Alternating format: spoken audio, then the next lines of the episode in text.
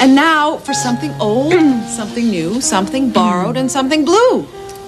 Oh. Okay, let's see. Something borrowed. That's this dress. Borrowed from Marilyn. Mm.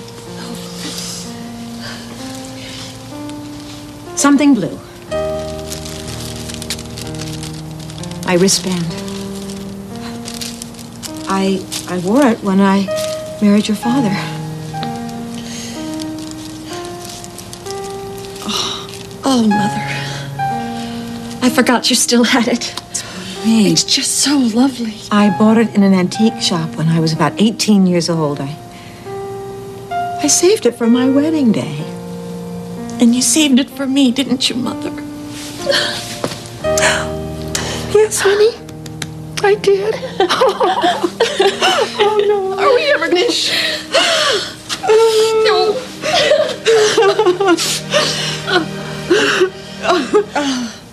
All right. Okay. Um, something borrowed. The wedding dress and something blue. The wristband? Uh-huh. Something old. Something old. Right. What? What's old? Of course. Something old. I had planned to wear them.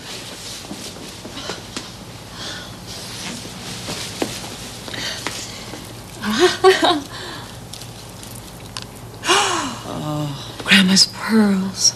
Oh, Grandpa will be so pleased that you're wearing them. I'm sure he misses Grandma on a day like this. Help me with them, Marilyn. Hmm.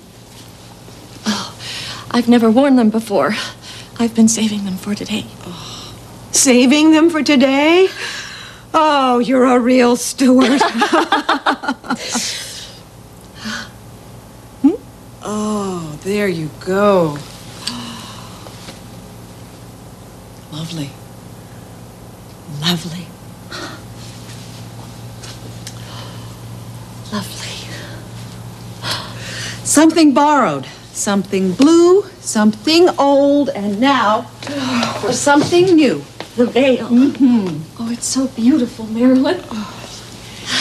You really are a fabulous designer, Marilyn.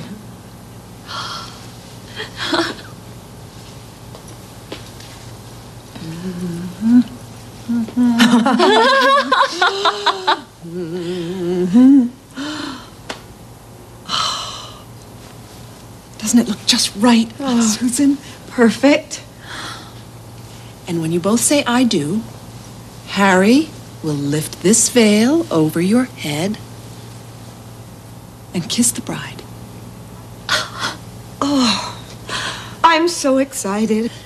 When you said I do, Marilyn, it suddenly became real. That's all right, Susan. You got the wedding day jitters. In less than two hours, you will be Mrs. Harry Bennett. Oh, that reminds me. If we don't get dressed, we won't be there to, to see Susan become Mrs. Harry Bennett. Before you leave, do I look all right? You never looked better. She's right. And that's dear little Mac. Oh, Got to go and feed him. I mean, what, what am I supposed to do? Take off the veil, kick off your shoes, and sit down. We'll come upstairs and get you in a little while. Richard's going to take some wedding pictures before the ceremony, so just relax. Are you kidding? Relax.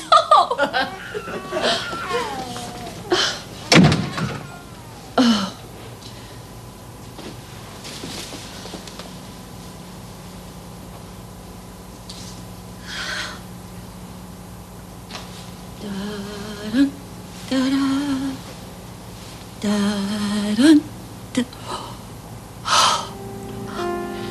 Susan Stewart, you are about to become Susan Bennett, Mrs. Harry.